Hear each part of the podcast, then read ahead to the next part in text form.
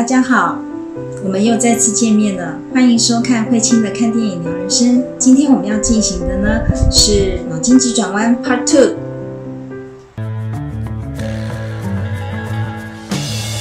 I'm joy. This is sadness.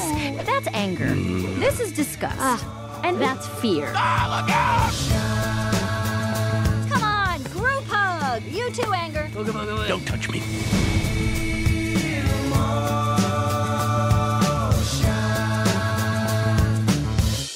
我们在上一次影片其实谈到了这呃这部电影里面，其实它四个情绪的角色啊、特色，还有它内在跟外在这样一个表现。因为这部电影，我觉得在情绪上的琢磨其实非常的深。那可不可以请老师来深入去帮我们分享一下乐乐跟悠悠这样一个角色啊，互相之间这样一个互动啊，还有他们互相如何学习呢？到后面是他们两人是互相这样一个共存。嗯，一开始我们可以看到影片许多地方啊、只要是悠悠一出手，乐乐一定去阻止他，甚至于到最后怎么样去整个啊、控制他、压抑他，就是画个圈圈，请悠悠站进去。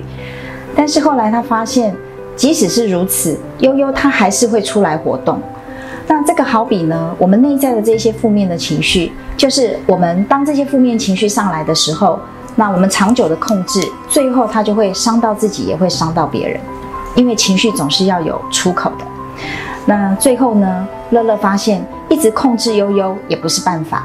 有一幕我觉得非常的感动，就是冰崩非常的伤心难过的时候，悠悠就坐到他的旁边，然后开始呢去同理理解冰崩。那那一刻，乐乐会发现你是怎么做到的？悠悠说：“我也不知道。”那就是一份陪伴，就是一份同理。对于我们的负面情绪也是如此。那这个对乐乐而言是一个非常重要的学习跟看见。那么这让乐乐也开始义气。有一次呢，好像打曲棍球，然后莱利呢，他表现的不够好，他觉得非常的挫折，非常的难过的时候，然后爸爸妈妈还有他的队友们就在那里关心他、鼓励他。他突然发现，必须把悠悠放进来。悠悠的存在是有价值的，也因为悠悠这样呃的一个呈现，那所以呢，反而呃让莱利可以很真实的去面对他自己内在的负面情绪，然后爸爸妈妈以及队友的关心呢，让他就开始好转了。所以才会有影片的最后，莱利呢，他呃本来是要离家出走的，要再回到他原来的明尼苏达州去，可是最后他回到家，然后他那一刻愿意让自己悲伤的这些情绪，真实的他可以呈现，也就是悠悠这个角色。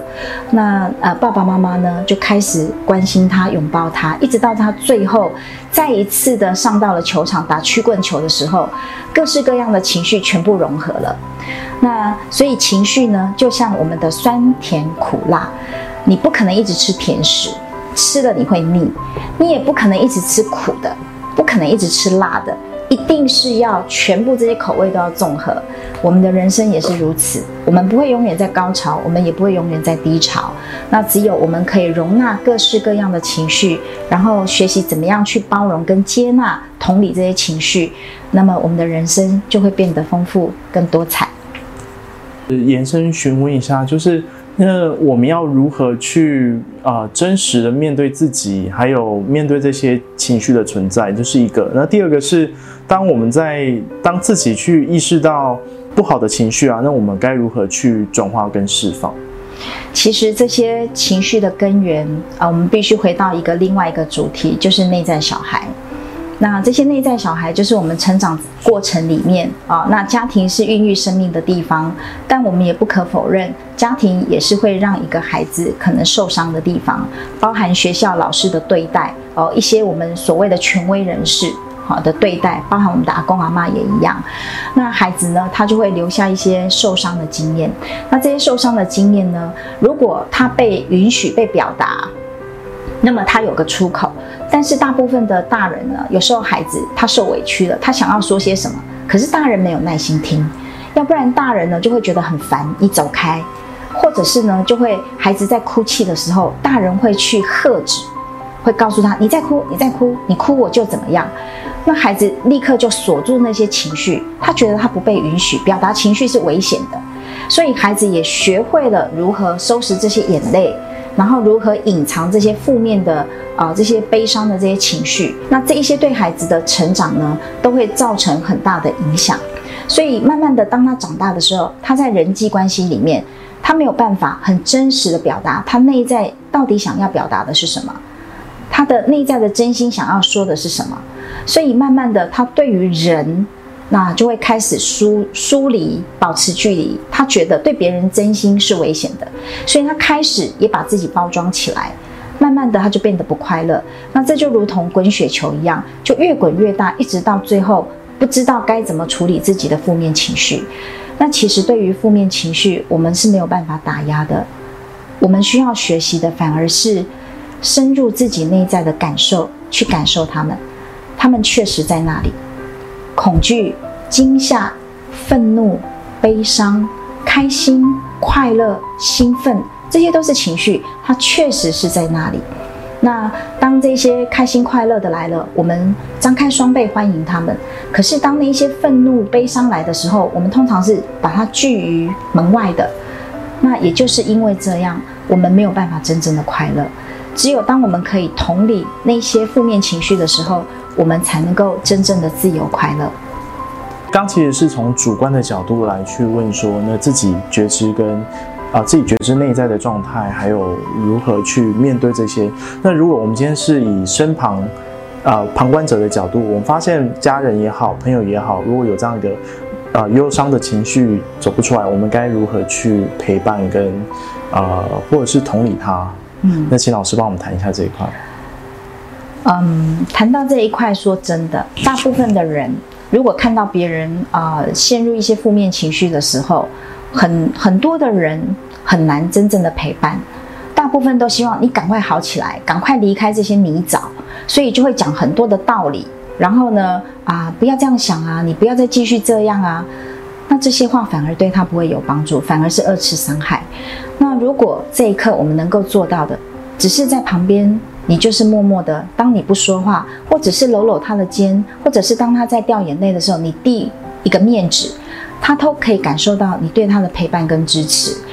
所以有时候真正的陪伴啊，真心的陪伴，不见得我们一定要说些什么，而是他知道你就在他的身边，那你就是在，然后你跟他一起，你没有呃离开他，或是没有谴责他，没有告诉他你不应该这样，你应该怎样，就是对于生命、对于情绪的一份允许。那如果我们能够真正做到陪伴，那代表什么？代表我们对自己也是允许的，代表我们曾经深入过自己内在的负面情绪。当我们知道怎么对待自己、陪伴自己，我们自然而然知道怎么该去陪伴别人。那如果我们从来没有对自己这么做过，我们对别人我们也做不到。我们刚其实谈到了很多的情绪的部分，那接下来我觉得在电影里面，呃，电影里面其实还有一块也是非常特别的，因为我们在发现，在大脑大脑里面，它所呈现出来拟人化的，比如说我们会有家庭岛、友谊岛，然后或者是曲棍球岛，然后这些不同的岛屿啊，它背后代表的意涵跟就是想法到底是什么呢？想请老师帮我们分享一下。我们一出生，第一个遇见的男人、女人就是我们的爸爸妈妈。第一个所在的地方，大部分的人而言就是我们的家庭。那无论是我们的家庭、我们的友谊，以及我们的喜好啊、兴趣这一些，就好像我们啊一砖一瓦所建造出来的。但我们也看到，因为呃来历，它到最后一一的崩毁。那个崩毁代表什么？过去所建造的这一切，它是假的，所以它势必要崩毁。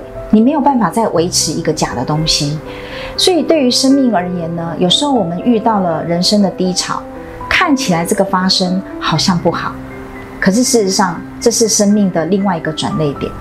那也透过呃来历这样的一个发生，它所崩毁的这一切，过去都是由乐乐为主导而创造出来的，而建造出来的。可是它现在有一个更多元的东西，它允许乐乐、悠悠。怒怒、晶晶、艳艳可以同时存在，所以最后它所建造出来的这些岛，反而是非常的丰富多元，然后很 colorful，跟它过去所单一由乐乐所建造出来的是完全不一样的。所以人生啊，有时候透过发生，你看好像这个不太好，就好像我们现在的疫情，看起来它影响了经济，影响了许多人的生计。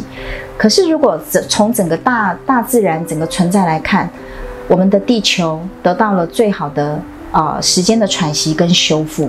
所以这样的发生到底是好还是不好呢？那就要看我们是从什么样的角度来看待发生。